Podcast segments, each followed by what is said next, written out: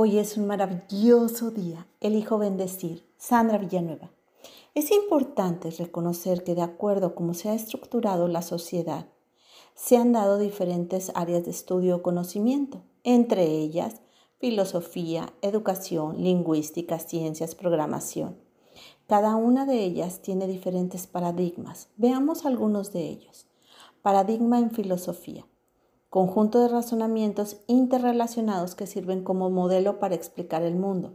Este término fue utilizado por Platón por primera vez en su obra Timeo, escrita en el año 360 a.C. Describe la existencia de un paradigma o modelo divino que sirvió de referencia para la creación del mundo material. En cambio, para Aristóteles, un paradigma era una prueba que permitía inferir una regla general de casos particulares como forma de generar conocimiento. Esto luego se llamaría razonamiento deductivo. Mientras tanto que Heráclito, otro pensador griego, afirmó que el ser está en un devenir constante, no puede ser retenido por los sentidos debido a su naturaleza dinámica. O sea, quiere decir que nunca somos iguales, estamos en un constante cambio. ¿Te suena esto? Segundo paradigma, científico.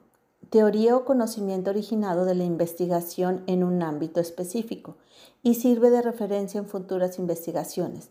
Los paradigmas científicos son los logros, técnicas o teorías que suministran modelos de los que surgen tradiciones particulares y coherentes de la investigación científica. Así lo planteó el físico y filósofo estadounidense Thomas Kuhn en su libro La estructura de las revoluciones científicas. Un paradigma científico, uno de los tantos ejemplos que hay, es la biogénesis, teoría que afirma que todo ser vivo proviene de otro ser vivo con características similares. Este paradigma sustituyó a la antigua teoría de la generación espontánea, que afirmaba que la vida se originaba a partir de la materia orgánica o inorgánica.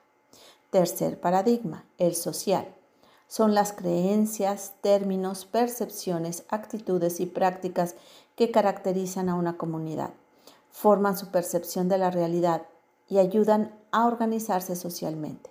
Este término fue creado por el físico y filósofo Fritjof Capra. Los paradigmas sociales suelen ser estables en el tiempo y difíciles de cambiar. Pueden variar de una comunidad a otra. Significa que lo que para una sociedad es aceptable, para otro grupo puede no serlo. También ayudan a moldear normas o pautas de comportamiento de un grupo. Pueden generar desigualdad, discriminación o prejuicios. Ese sería el aspecto negativo. Un ejemplo del paradigma social es la creencia de superioridad de ciertos grupos étnicos sobre otros puede resultar beneficioso, obviamente, para el grupo étnico favorecido, pero este paradigma genera discriminación al otro grupo étnico diferente. Último paradigma de hoy, el lingüista. Son una unidad lingüística como el sonido, la sílaba, la palabra. Establece un vínculo con otras unidades de características similares. Estos elementos lingüísticos pueden ocupar una misma posición en la cadena sintagmática sin que ésta pierda sentido.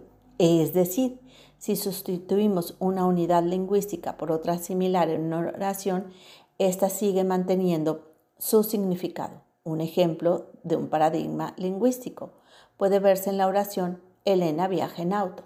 La palabra auto evoca un conjunto de asociaciones semánticas referidas a medios de transporte, como vehículo, automóvil, coche, etc. Cualquiera de ellas podría reemplazar a la palabra auto.